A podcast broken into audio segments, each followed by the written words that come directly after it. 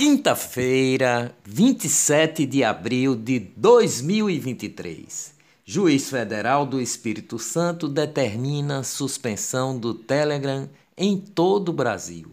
De acordo com o magistrado, a empresa não cumpriu determinação anterior de fornecer dados de membros de dois grupos de propagação de ideias nazistas por meio do aplicativo o Telegram está suspenso, suspenso pela Justiça do Brasil e deve pagar multa de um milhão por dia, diz ministro da Justiça Flávio Dino.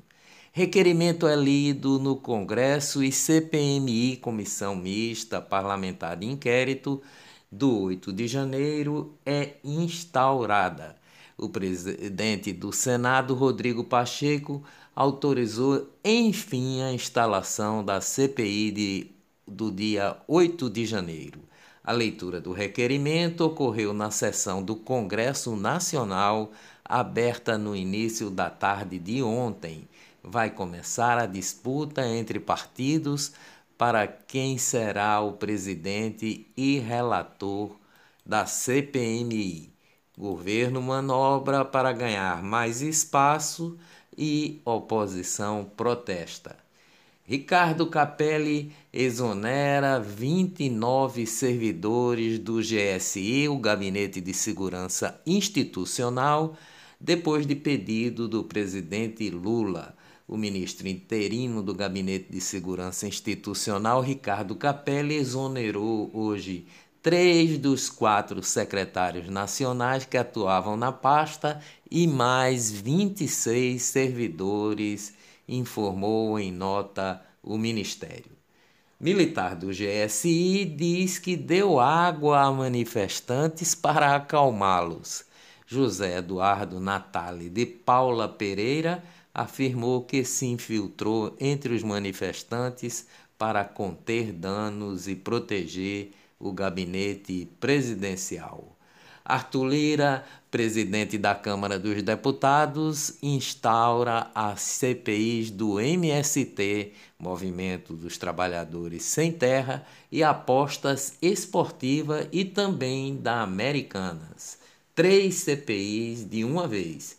Bolsonaro diz que compartilhou vídeo de procurador por engano ex-presidente, prestou depoimento à Polícia Federal na manhã de ontem. O Congresso aprovou hoje o projeto de lei que autoriza o reajuste de 9%, quase o dobro da inflação do ano passado, para os servidores do Executivo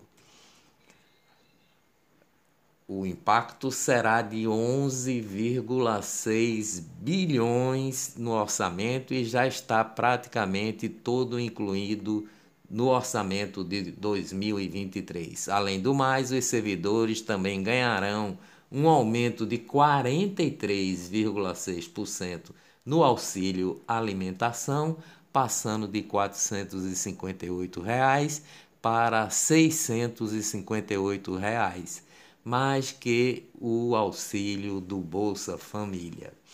A APAC, Agência Pernambucana de Águas e Clima, renovou o aviso com previsão de chuvas moderadas, principalmente na madrugada e primeiras horas da manhã desta quinta-feira no Grande Recife e na zona da Mata Sul.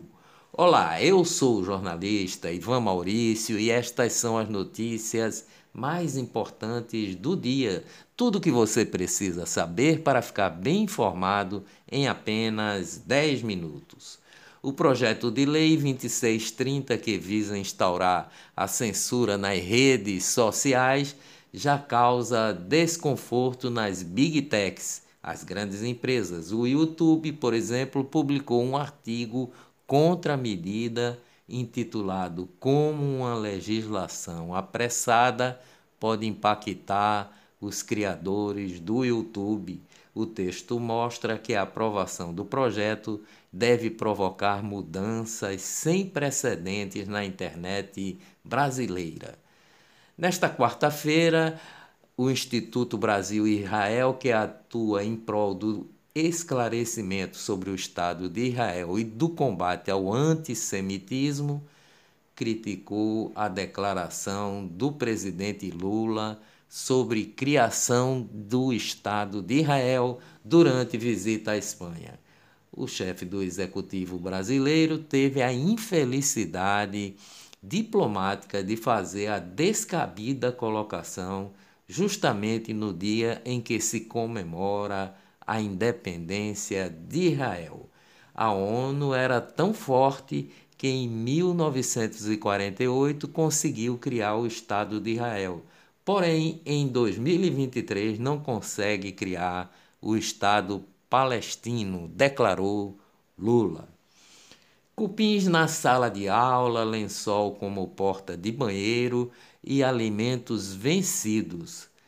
Estas são as irregularidades achadas em fiscalização nas escolas de Pernambuco. O Tribunal de Contas do Estado fiscalizou 91 escolas em 16 cidades, quatro são estaduais e as outras são municipais.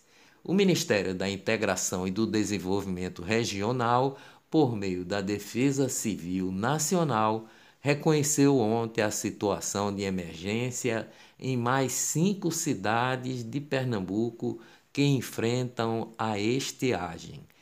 Estão na lista as cidades de Limoeiro e São Bento do Una, no Agreste, e Bimirim, Serrita e Trindade, no Sertão.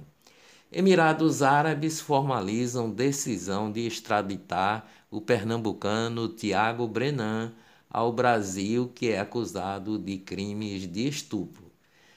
Tribunal de Justiça de Pernambuco está promovendo o leilão presencial e virtual de terrenos e imóveis em três engenhos da massa falida da usina estreliana, que totalizam 966 hectares e estão avaliados em 9 milhões 398 mil reais. Podem passar participar pessoas físicas e jurídicas, desde que façam o cadastro prévio no site do TJPE. Foi publicada ontem no Diário Oficial da União a lei que reconhece as festas juninas como manifestação da cultura nacional. Também foi publicada no Diário Oficial da União de ontem a Lei 14.559, que declara Ayrton Senna da Silva, patrono do esporte brasileiro. A norma é uma forma de reconhecimento da atuação esportiva de Ayrton Senna e de sua representatividade no esporte nacional. Economia no Brasil, o IBGE informa que a gasolina subiu 3,47% e responde por quase 30% da inflação em abril. Com isso, teve impacto de 0,17% no ponto percentual da taxa de 0,57 do índice de preços ao consumidor no período.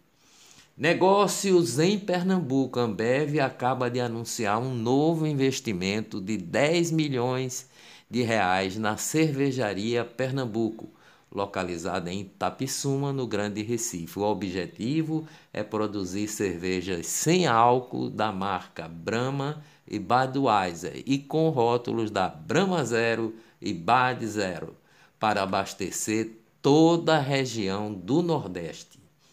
Finanças no Brasil, concessão de consignados a aposentados do INSS, teve queda de 40,5% em março.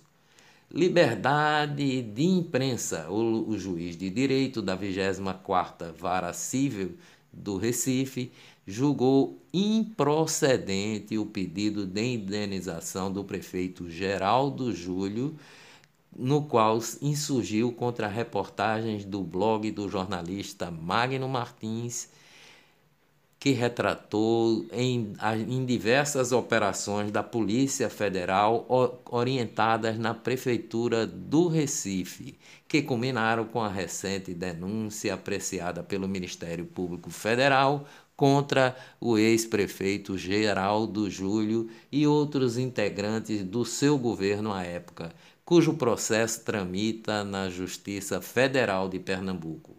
Ministro do Supremo Tribunal Federal, Luiz Roberto Barroso, foi sorteado ontem para relatar o habeas corpus protocolado da defesa de, do ex-ministro Anderson Torres. Os Supremos da Corte, após decisão do Supremo Tribunal de Justiça, o STJ, a Polícia Civil de São Paulo devolveu o helicóptero do traficante André do Rep. A aeronave estava sendo usada para transporte de órgãos. Na última semana, o helicóptero carregou o coração para o transplante de uma menina.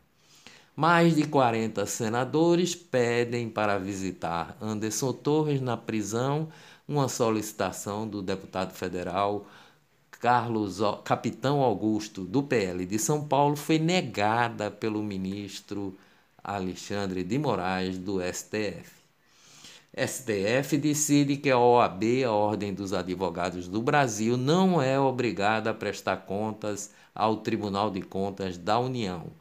A Corte entendeu que a atividade exercida pelo, pela OAB não se confunde com serviço estatal. Política: Senador Jarbas Vasconcelos pediu prorrogação mais uma vez da sua licença no Senado Federal. Jarbas pediu o primeiro afastamento em novembro do ano passado para tratar de problemas de saúde. No seu lugar, assumiu o suplente Fernando Doeire, do MDB. No mês passado, o parlamentar pernambucano prorrogou a sua licença por 30 dias e agora pediu para que essa licença seja renovada por mais 120 dias. Lute e dias melhores virão, com certeza. Até amanhã, se Deus quiser.